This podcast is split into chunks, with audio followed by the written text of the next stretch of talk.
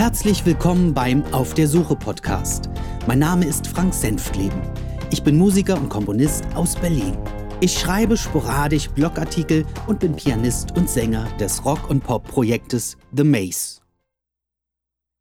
Heute auf der Suche nach Jameson, ein Videospiel und der Administrator. Ein Videospiel. Schon lange vor unserem Treffen machte sich Jörg Gedanken darüber, welche Form einer Publizierung noch möglich wäre. Ich denke zwar, wir sollten uns ausschließlich um das Bühnenstück kümmern und erst dann um andere Ideen, jedoch möchte ich ihn in seinen Vorstellungen und Träumen nicht immer bremsen. Mein Bruder absolvierte zu diesem Zeitpunkt gerade eine zweite Ausbildung als Spieleentwickler für Video- und Computerspiele. Eines Tages kamen wir beide ins Gespräch. Inhaltlich ging es um seine Akademie, um Projekte und um unser Musical. Um zu lernen, ist es in dieser Akademie Tradition, dass mehrere Absolventen ein Team bilden und für die Ausbildung ein Referenzprojekt erstellen. Die Gruppe meines Bruders hatte bis dahin noch keine rechte Vorstellung, wie ihr Entwurf aussehen könnte. Das war vielleicht ein Ansatz. Ich bot an, mit Jörg darüber zu sprechen, ob man nicht eventuell das Thema unserer Geschichte übernehmen wolle. Und er solle mit seinen Kommilitonen darüber diskutieren, ob dies für sie eine Option wäre. Beide Seiten zeigten Interesse und waren zu einer Zusammenarbeit bereit. Im Januar 2005 schickten wir per Mail einige Dokumente an meinen Bruder und wenig später konnten wir einen Termin vereinbaren, um uns zu verabreden. Jörg und ich bereiteten eine kleine Präsentation vor und boten diese unseren potenziellen Mitstreitern dar.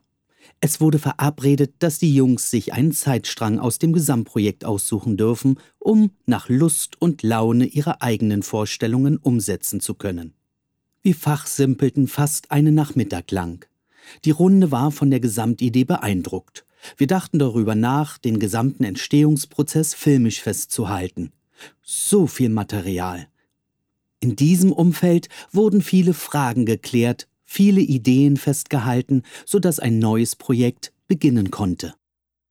Wir wussten, das Resultat dieser Arbeit würde nicht mehr als eine spielbare Demo-Version werden. Immerhin ein Anfang für etwas Größeres. Mit der Bitte um entsprechende Kommunikation und dem Austausch der Inhalte verabschiedeten wir uns und waren gespannt. Einige Tage später stellten Jörg und ich Dokumente zur Verfügung, die als Unterstützung dienen sollten. Aber irgendwie lief diese Zusammenarbeit von Anfang an aus dem Ruder. Ich weiß bis heute nicht, woran es lag. Kommuniziert wurde kaum. Wir bekamen keine Einblicke in die entstandenen Dar- und Vorstellungen. Jörg bemühte sich immer wieder, diesen Zustand verbessern zu können und bot regelmäßig Hilfe an. Er schickte folgende E-Mail. Hi, Michael. Heute wende ich mich unbekannterweise mal direkt an dich. Ich stelle fest, nach dem Hype vor anderthalb Monaten, dass seitdem nix, gar nichts mehr passiert.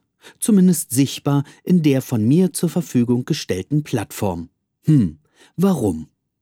Ich habe erfahren, dass du so etwas wie den Projektleiter innerhalb des Themas machst. Wie kann ich dich bei der Arbeit und bei der Kommunikation mit und zu den anderen Mitgliedern unterstützen. Wollen wir uns dazu mal treffen? Mich beschleicht das ungute Gefühl, dass hier etwas passiert, was keiner haben will. Ich selbst habe in die gesamte Story sehr viel Zeit gesteckt und würde mich sehr freuen, wenn ihr als Unique Elements Anmerkung der Name bzw. das Pseudonym der Spieletruppe zu dem gesamten Projekt einen wertvollen, dazu auch selbstständigen Beitrag leistet, der euch und auch uns zugutekommt. Es wäre wirklich schade, wenn sich dieses ungute Gefühl bestätigt. Bis dann, ich hoffe auf Antwort. Jörg. Stille. Wochen und Monate vergingen, ohne dass wir etwas hörten. Das ungute Gefühl, von dem Jörg sprach, überkam auch mich. Die einzige Quelle, um über den Stand der Dinge aufgeklärt zu werden, bestand aus meinem Bruder. Auf wiederholte Nachfragen, woran es liege, dass dieses Projekt nicht vorankäme, war mehrfach zu vernehmen, dass sich die Herren der Spieleabteilung wohl immer wieder selbst ins Gehege kamen. Ideen wurden ersonnen, Ideen wurden verworfen, erste Animationen wurden erstellt und wieder abgelehnt, sogenannte Storyboards wurden geschrieben und zerredet. Auch mein Bruder belastete diese Situation. Vor allem vor dem Hintergrund, dass der Zeitrahmen ihrer Ausbildung begrenzt war und die Zeit drängte, ein Projekt auf die Beine stellen zu müssen. Die fehlende Orientierung und die chaotische Organisation der Gruppe mündete in dem Ergebnis, dass sie mehr als sechs Monate nach unserem Treffen nichts, rein gar nichts, zustande brachten. An diesem Punkt muss wohl ein Knoten geplatzt sein. Sie nahmen ein weiteres Mitglied in ihrer Runde auf, der die Führung übernahm und eigene Vorstellungen umsetzte. Damit hatte sich unser Spiel erledigt und eine weitere Erfahrung für uns entstand, aus der wir lernen sollten. Der Administrator. Obwohl ich der Meinung war, dass unser Team hervorragend bestückt wäre, ging Jörg weiter auf die Suche nach neuen Mitstreitern. Andreas, unser Grafiker, machte uns in einem Gespräch darauf aufmerksam, dass er die Aufgabe der Administration für unser Arbeitsportal nicht übernehmen möchte. Ein Grund mehr für unseren Initiator, in den Weiten des World Wide Web nach einem geeigneten Ersatz zu suchen. Bereits kurz vor unserem Braunschweig-Treffen überraschte mich eine Mail. Zitat Guten Tag, Frank. Ein paar Tage ist es inzwischen her, dass die Kontakte mit Jörg dazu führten, dass ich jetzt mit dabei bin bei TC. Anmerkung ein Kürzel für Jörgs Firmenbezeichnung, unter der unser Projekt laufen soll. Als Core-Member Number 5 wurde ich inzwischen von ihm begrüßt und ich freue mich, an einer Stelle etwas mit zum Erfolg des Projektes beitragen zu können, wovon ich ein wenig Ahnung habe der Webadministration. Ich gehe einfach mal davon aus, dass Jörg im Vorfeld auch mit dir über die Thematik Technical Director gesprochen hat und bedanke mich deshalb auch bei dir für das entgegengebrachte Vertrauen. Zitat Ende. Und damit war es beschlossene Sache Jörgs, ein weiteres Mitglied aufzunehmen. Ich war erstaunt und irritiert zugleich, denn zum einen war dies nie ein Gesprächsthema und zum zweiten erfolgte diese Aufnahme ohne Absprache mit den anderen. Roland, so hieß unser Neuankömmling. Wir sprachen einige Male miteinander. Er ist ein wirklich netter Kerl, wahnsinnig hilfsbereit in allen Fragen, ausgewogen im Umgang und beruflich mit den genannten Aufgaben vertraut. Er ist und war bisher der ruhigste und zuverlässigste Pol in der ganzen Musical-Gemeinde. Das finde ich erfreulich und hoffe, dass es so bleibt. Ich wusste, dass Jörg dazu neigte, alles zu verkomplizieren. In einem Gespräch mit Roland versuchte ich darauf hinzuweisen und bat ihn, alles so unter Kontrolle zu bringen, dass auch ich und die anderen am Ende durchsehen. Alles kein Problem, meinte er. Roland mag seine Arbeit. Mit Ruhe und einer beispiellosen Leidenschaft nahm er die Herausforderungen an, die im Laufe der Zeit entstanden sind, und fand schnell und gewissenhaft Auswege und Lösungen. Selbst wenn es die kompliziertesten Anforderungen waren, die Jörg ihm stellte. Es ist wirklich schön zu sehen, dass es auch einen Arbeitsstrang gibt, der ohne weiteres funktioniert. Roland mochte seinen Job. Mir ging es beruflich vor Jahren ähnlich. Ich war zufrieden und wusste, was zu tun ist. Auch wenn mein Traumberuf ein anderer war, arrangierte ich mich mit den Gegebenheiten. Die Arbeit machte Spaß. Ich bin ein Mensch, der gern Hilfe bietet und sich hineinkniet, wenn es nötig ist. Ein Großteil meiner beruflichen Tätigkeiten in der Bank bestand in den 90ern aus Serviceaufgaben.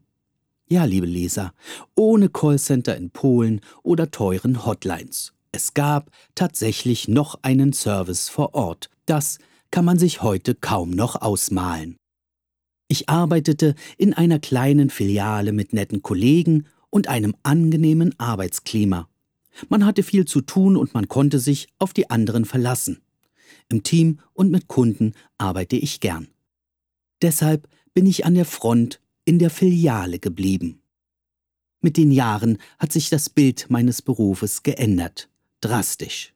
Große Banken dieses Landes wollten größer werden, viel größer. Man bekam den Eindruck, dass nicht mehr der Kunde im Mittelpunkt ihres Handelns stand, sondern vielmehr die Interessen ihrer Aktionäre. Jedes Jahr wurden Gewinne generiert, die das Vorjahr übertrumpften. Jede noch so kleine Bank wollte daran teilhaben. Eine Welle der Zusammenschlüsse und Übernahmen kam auf, deren Ende bis heute nicht abzusehen ist. Um diese Vorgabe zu schaffen, wandelte sich die Branche. Tausende Arbeitsstellen wurden gestrichen.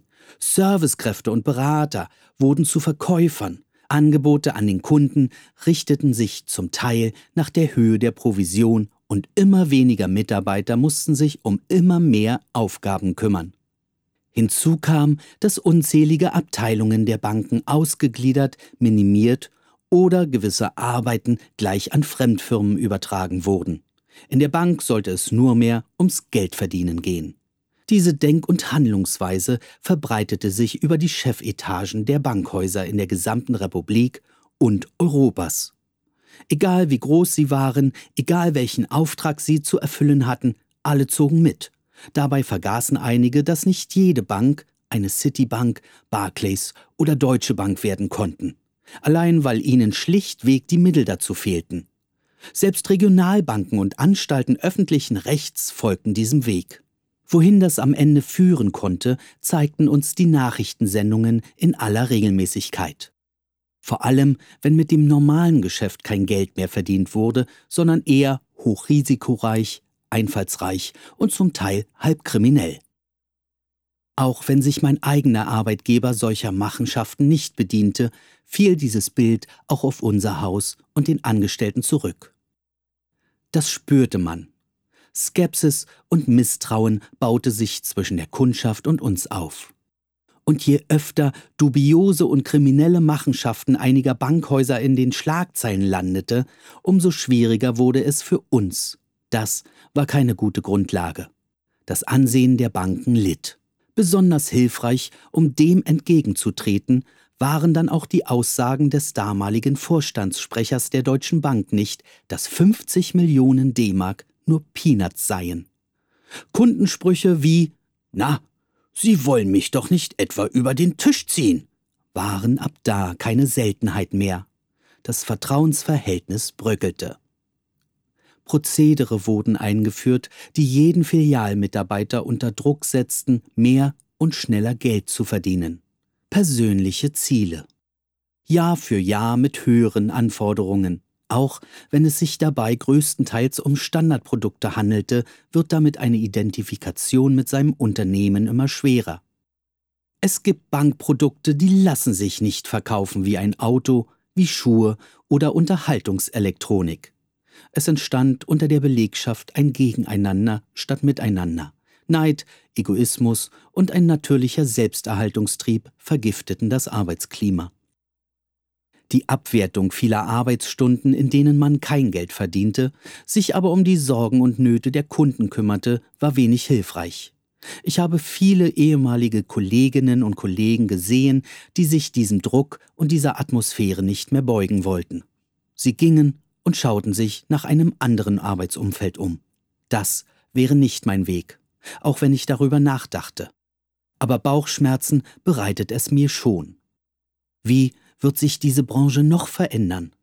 Werde ich meinen Platz hier noch in zehn oder zwanzig Jahren haben? Wird sich die Situation bei den Banken in nächster Zeit noch verschärfen? Ich hoffe und glaube daran, dass man diese Fehlentwicklungen der Banken zu Lasten der Kundschaft und Mitarbeiter eines Tages einsieht und sie korrigiert. Auch dass sie sich wieder auf ihre Kernkompetenz und ihren Auftrag in der Gesellschaft besinnen. Es nützt nichts, wenn der Aktionär zufrieden ist, wenn am Ende der Kunde sein Vertragsverhältnis löst. Ebenso sollte für jedes Unternehmen, ob Bank oder nicht, die Loyalität seiner Mitarbeiter wichtig sein. Wenn diese verloren geht, wird auch er eines Tages keine Freude mehr an seinem Geschäft haben. Und da nützt dann der beste Größenwahn nichts. Roland, unser Administrator, hat diese Probleme nicht. Er muss glücklicherweise über solche Umstände nicht nachdenken. Er hat seine eigene kleine Firma, mit der er gut zurechtkommt und frei in seinen Entscheidungen ist. Dafür beneide ich ihn. Das war's für heute. Vielen Dank fürs Zuhören. Bis dann, alles Gute und schöne Grüße aus Berlin. Euer Frank.